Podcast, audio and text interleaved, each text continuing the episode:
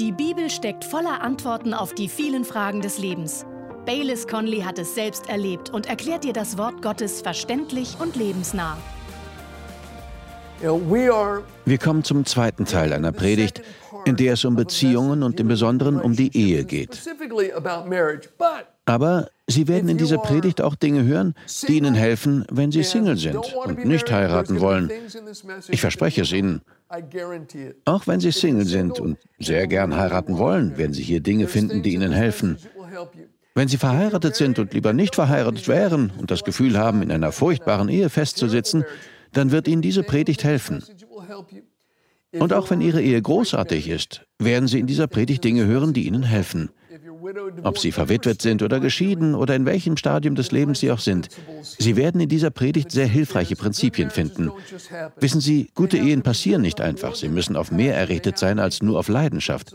Sie brauchen bestimmte Prinzipien als Grundlage. Und in Gottes Wort finden wir ewige, unveränderliche Prinzipien, die man in jeder Generation auf die Ehe anwenden kann. Ich weiß nicht, ob Sie es wussten oder nicht, aber Gott betrachtete sein Volk Israel als seine Braut.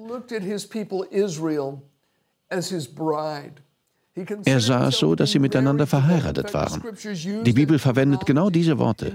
Bei Jeremia sagt er, dass sein Volk untreu war. Er sagt, du warst eine untreue Braut. Deswegen habe ich dich weggeschickt und dir eine Scheidungsurkunde gegeben. Auch Ezekiel und Hosea sprechen darüber, dass der Herr mit seinem Volk verheiratet ist. Und im Neuen Testament setzt sich die Metapher fort. Die Gemeinde ist die Braut von Christus. Gott sagt, ich möchte euch so nahe sein, wie in der engsten Beziehung, die ihr verstehen könnt, der Beziehung Beziehung zwischen Mann und Frau.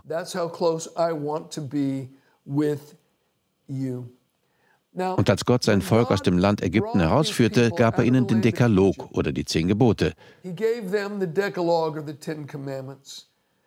Das ist nicht nur eine Liste der Dinge, die man tun oder nicht tun soll. Es ist nicht nur das. Es ist auch kein Ticket in den Himmel. In erster Linie sind die zehn Gebote ein Eheversprechen, das Gott seinem Volk gab. Er sagt damit, wenn ihr eine gesunde Beziehung zu mir haben wollt, die wächst und von Dauer ist, dann müsst ihr Folgendes tun. Und wenn man die zehn Gebote so betrachtet, dann findet man darin unglaubliche Erkenntnisse.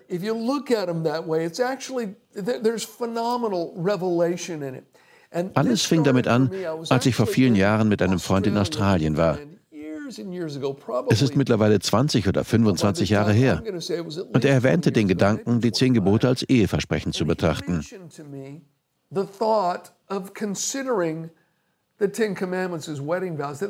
Dieser Gedanke war mir vorher noch nie gekommen. Ich fing an, mich damit zu beschäftigen und mit ihm darüber zu reden. Und was ich Ihnen heute erzähle, ist im Grunde aus diesem Gespräch heraus entstanden. Die zehn Gebote stehen in 2. Mose 20 und in 2. Mose 19, direkt bevor sie Gott seinem Volk gibt, spricht er auf ganz vertraute, romantische Weise mit ihnen. Er sagte, ich habe euch auf Adlersflügeln zu mir geholt. Ich habe euch als besonderen Schatz auf der ganzen Erde ausgewählt. Ich hätte die ganze Erde erwählen können und ich wähle euch. Und dann gibt er ihnen diese Versprechen. Drei davon haben wir uns letzte Woche angeschaut. Das erste steht in 2. Mose 20, Vers 3. Du sollst außer mir keine anderen Götter haben. Gott sagt, ich möchte eine exklusive Beziehung. Ich möchte dein Einziger sein, nicht die Flamme des Monats. Und das ist so wahr für die Ehe. Wir sollen uns nicht ständig nach jemand anderem umschauen. Nein, es gilt, bis der Tod uns scheidet. Wir haben letztes Mal ausführlich darüber gesprochen.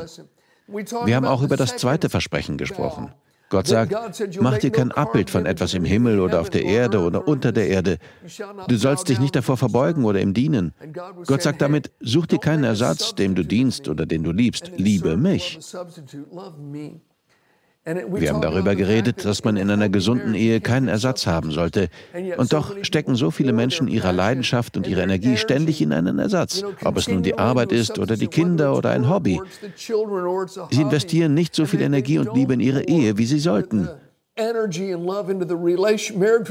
Und dann gibt es eine Krise, wenn sie ihr Hobby nicht mehr ausüben können, wenn die Kinder groß sind und von zu Hause ausziehen oder wenn einer in Rente geht.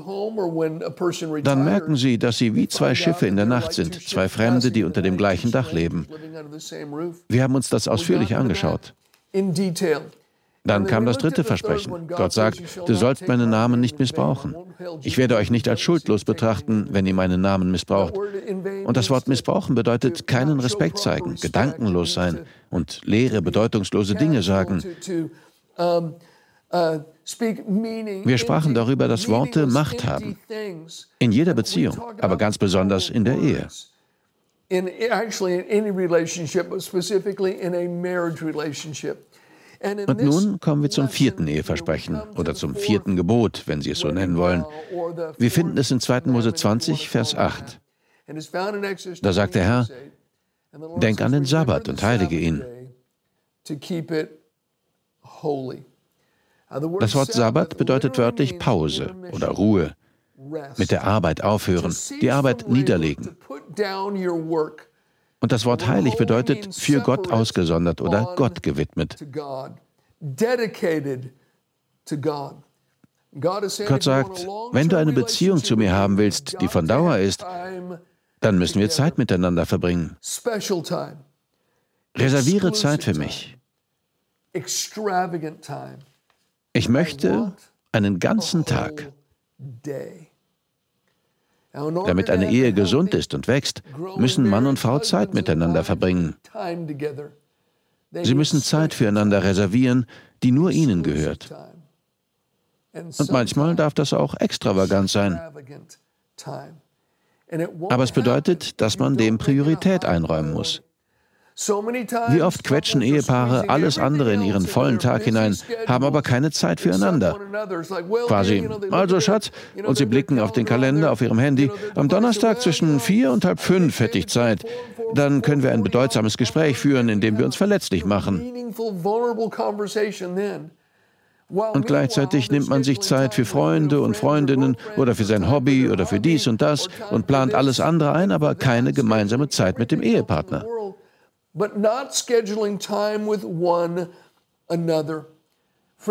Ihr Mann verdient mehr als nur ihre übrig gebliebene Zeit.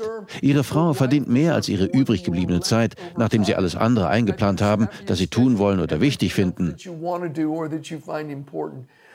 Nach ihrer Beziehung zum allmächtigen Gott ist die wichtigste Beziehung in ihrer Welt und ihrem Leben die Beziehung zu ihrem Ehepartner.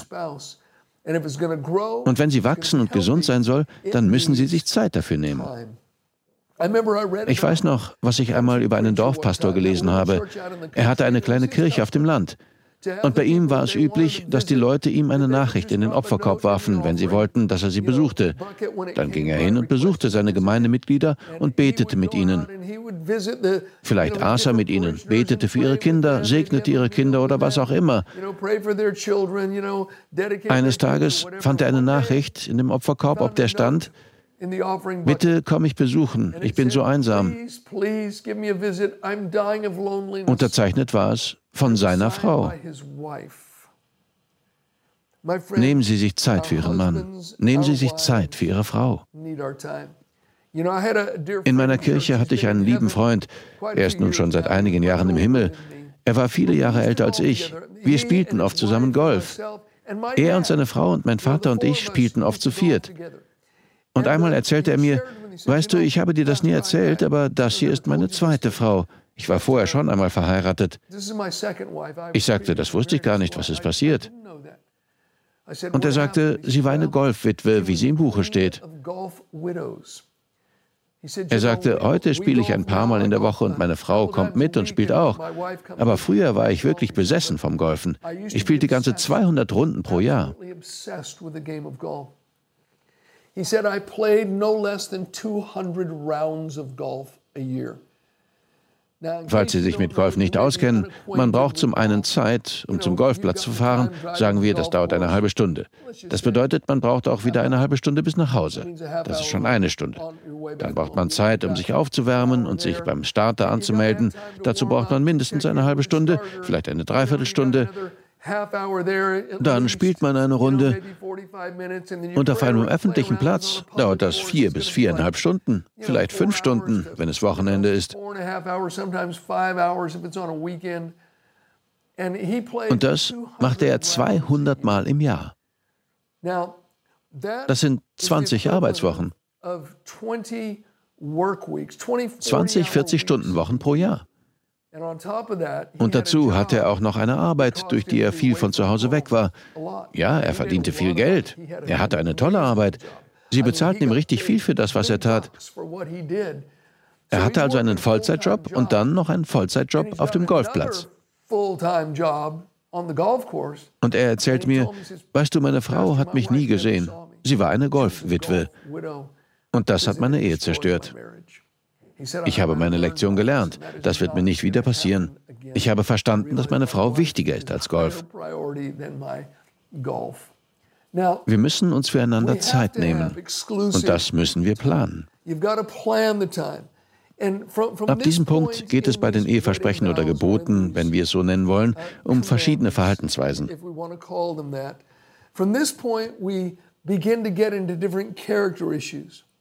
Gott sagt, wenn ihr eine gute Beziehung zu mir haben wollt, solltet ihr euch so verhalten. Es sind Verhaltensweisen, die auch für eine Ehe wichtig sind. Kommen wir zum fünften Eheversprechen oder Gebot. Es steht in Vers 12 und heißt, Ehre deinen Vater und deine Mutter, dann wirst du lange in dem Land leben, das der Herr, dein Gott, dir geben wird. Gott sagt hier unter anderem, dass wir dankbar sein sollen. Normalerweise stecken Eltern viel Zeit, Arbeit, Kraft, Geld und Liebe in die Erziehung ihrer Kinder. Und es ist tragisch, wenn ein Kind undankbar ist.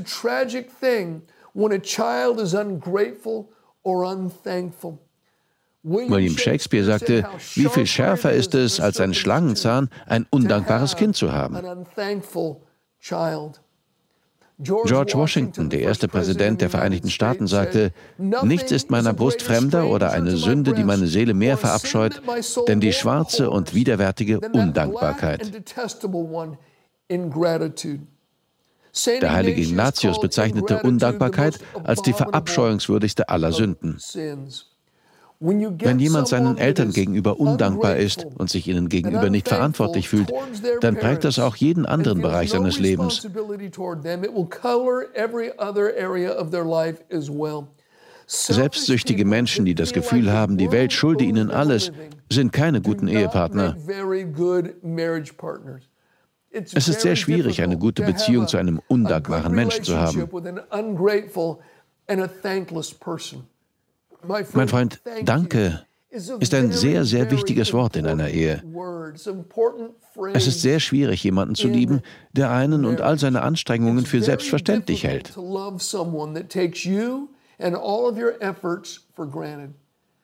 Und jemand, der seine Eltern nicht ehrt, wird vermutlich auch sie nicht ehren.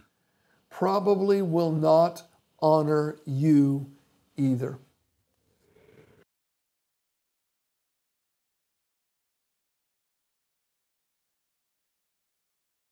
In der Ehe müssen wir unsere Dankbarkeit immer wieder aussprechen. Es genügt nicht, es nur zu denken. Vielleicht sagen Sie, in meinem Herzen bin ich wirklich dankbar. Aber wenn Sie es nicht aussprechen, sind Sie nicht wirklich dankbar und es ist nicht wirklich in Ihrem Herzen. Jesus sagte, aus der Fülle des Herzens spricht der Mund. Einmal hörte ich eine Geschichte über einen Mann, der in sein Schlafzimmer kam und seine Frau weinend auf der Bettkante vorfand. Sie zerfloss praktisch in Tränen. Er fragte, was ist denn los mit dir? Und sie sagte, du sagst mir nicht mehr, dass du mich liebst. Du sagst nie, dass du mich liebst. Da sagte er, hör mal, Frau, als wir vor 45 Jahren geheiratet haben, habe ich dir gesagt, dass ich dich liebe. Wenn sich etwas daran ändert, sage ich schon Bescheid. Finden Sie nicht auch, dass das nicht ausreicht? Nein, Sie müssen Ihrer Frau immer wieder sagen, dass Sie sie lieben. Und Sie müssen Ihre Dankbarkeit ausdrücken. Suchen Sie nach Dingen, für die Sie dankbar sein können. Wenn Ihr Mann arbeitet, danken Sie ihm dafür. Wenn jemand etwas Freundliches zu Ihnen sagt, bedanken Sie sich dafür. Seien Sie verschwenderisch mit Ihrer Dankbarkeit. Es wird Sie zu einem besseren Menschen machen. Und es wird Ihre Ehe segnen und besser machen. Gut, Nummer 6. Das sechste Versprechen, das sechste Gebot, finden wir in Vers 13. Du sollst nicht töten. Also töten Sie Ihren Ehepartner nicht.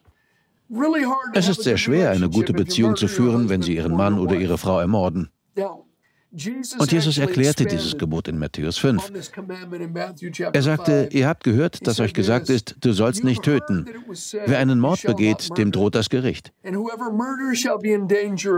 Ich aber sage euch, wer ohne Grund auf seinen Bruder zornig ist, dem droht das Gericht.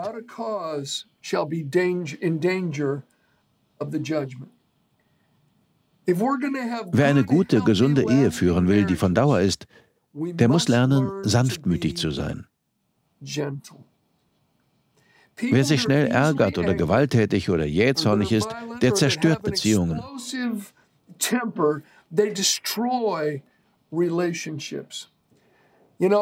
Einmal besuchte ich einen Freund.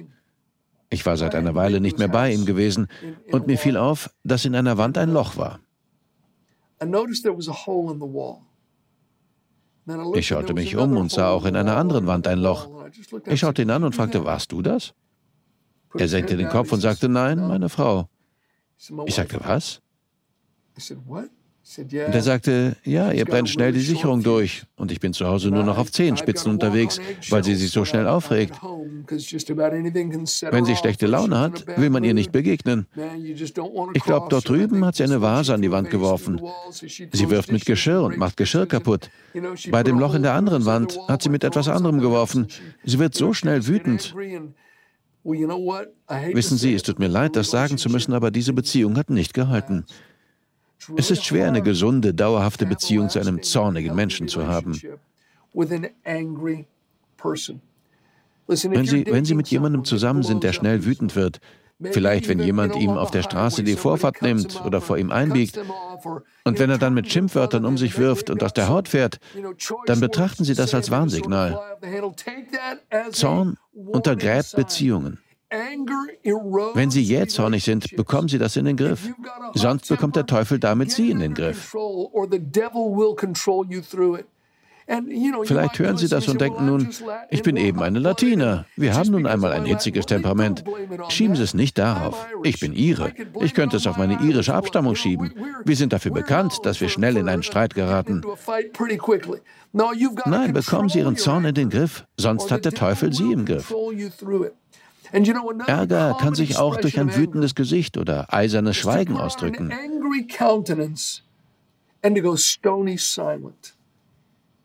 Wer auf diese Weise reagiert, versucht damit normalerweise denjenigen zu bestrafen, über den er sich ärgert. Auch das ist nicht gesund für eine Ehebeziehung.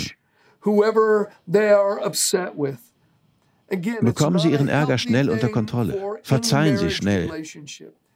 Denn wenn sie schnell wütend werden und nur langsam verzeihen, ist es sehr schwierig, mit ihnen eine Beziehung zu führen, die wächst und von Dauer ist.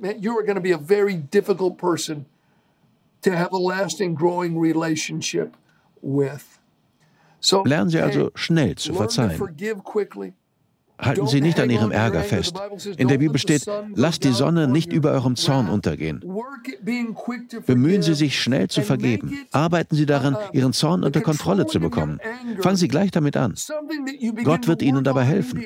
Denn wenn Sie das nicht tun, kann das Ihre Ehe zerstören. Und es kann jede andere gesunde Beziehung in Ihrem Leben zerstören. that you have in your life.